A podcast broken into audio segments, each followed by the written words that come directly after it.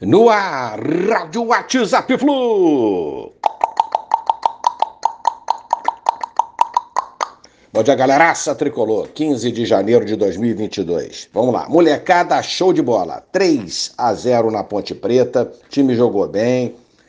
Ganhou tranquilo, sem sustos. Gols do JK, nosso John Kennedy, Matheus Martins e Luan Brito e se classificou para enfrentar o Santos, agora pelas oitavas de final da Copa São Paulo de Futebol Júnior 2022. O jogo será domingo às 19h30 na Arena Fonte Luminosa. Enfim, trocaremos de campo. Será bom, será ruim, a gente reclamava tanto do gramado, mas conseguimos cinco grandes vitórias naquele gramado, né? Enfim, será na Arena Fonte Luminosa em Araraquara. Sport TV transmite.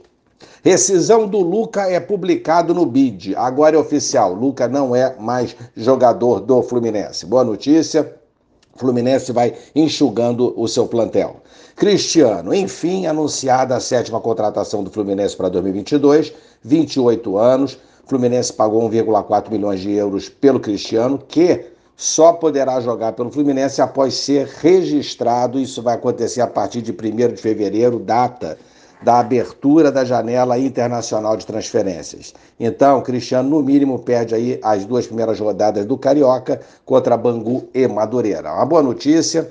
Grupo definido, ou quase isso. Não sei se sairá mais algum jogador, depende de aparecerem propostas, né? Normal.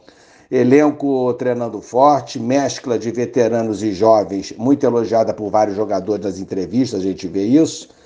É, então, é treinar mais até a estreia do estadual e para o jogo da pré-Libertadores. Vamos, Fluminense. Bom final de semana a todos. Um abraço, valeu, tchau, tchau.